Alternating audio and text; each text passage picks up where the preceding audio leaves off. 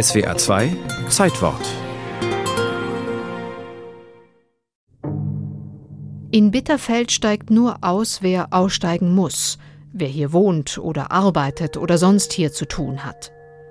Die weiterfahren, sehen durch die Fenster ihres Zuges bedenklich oder betroffen in den Himmel über der Stadt, den diesigen, nebligen Himmel, den die Sonne nicht durchdringt, den Schornsteine durchbohren, in dem weithin sichtbar eine aprikosenfarbige Flagge aus Stickoxiden weht. Bitterfeld, Bezirk Halle, DDR. Der Text stammt von Monika Maron, der Stieftochter eines ehemaligen DDR-Innenministers. Geschrieben, als Umweltschutz nicht nur in der DDR kaum eine Rolle spielt.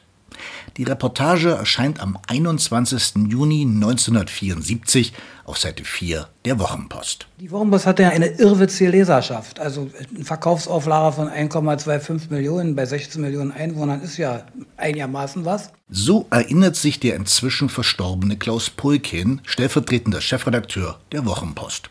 Renate Rauch, langjährige Autorin und Redakteurin. Die Wochenpost durfte ein bisschen lockerer sein, ein bisschen weitere Themen haben.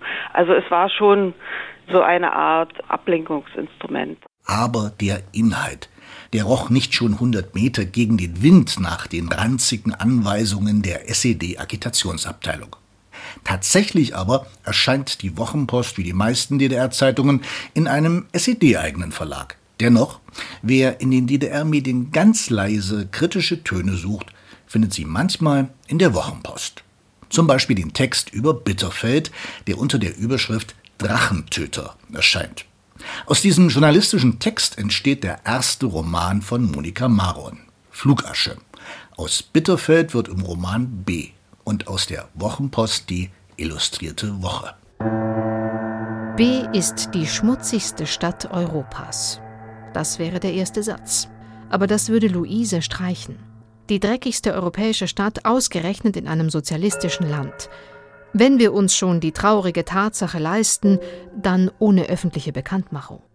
Mögliche Variante B ist eine schmutzige Stadt. Quatsch, das ist nichts, das weiß jeder. Wenn schon nicht die ganze Wahrheit, dann wenigstens einen schönen Satz. Die Reportage erscheint, der Roman nicht, nicht in der DDR. Monika Maron zögert, das Manuskript einem westdeutschen Verlag anzubieten. Aus Furcht vor all dem, was ja dann auch passiert ist, nachdem ich es gemacht habe. Also das war mir schon vorher klar. Wenn ich es also weggebe, dann bedeutet das einen ganz radikalen Bruch mit allem, was bis dahin sicher war, einschließlich der Familie. Ich wusste, dass ich keinen Beruf mehr ausüben könnte in der DDR, also nicht nur den, den ich vorher hatte, sondern gar keinen mehr. 1981 erscheint Flugasche in Frankfurt am Main. 1988 verlässt Monika Maron die DDR. In einem Interview erzählt sie, dass es wahrscheinlich nicht einmal an ihrer Beschreibung der Umweltverschmutzung lag, die das Buch in der DDR unmöglich machte. Ich wollte ein Buch schreiben über undemokratische Strukturen und über die Zerstörung eines Menschen, der meint, sich einmischen zu müssen. Die Reportage in der Wochenpost endet versöhnlich. Das DDR-Publikum weiß um die Zwänge der Zeitungsmacher. Kritik darf nur schwach dosiert erscheinen, eingebettet in allerlei Lob. Bitterfeld ist in dieser Zeit keine schöne Stadt geworden. Aber im Kreis Bitterfeld werden 2% des Nationaleinkommens produziert. Gerade durch diese 2% wurden die Möglichkeiten geschaffen, dem Drachen seine Köpfe abzuschlagen, die Umwelt zu schützen und zu verändern und auch aus einer Chemiestadt eine saubere Stadt zu machen, die keinen Ersatzhimmel braucht.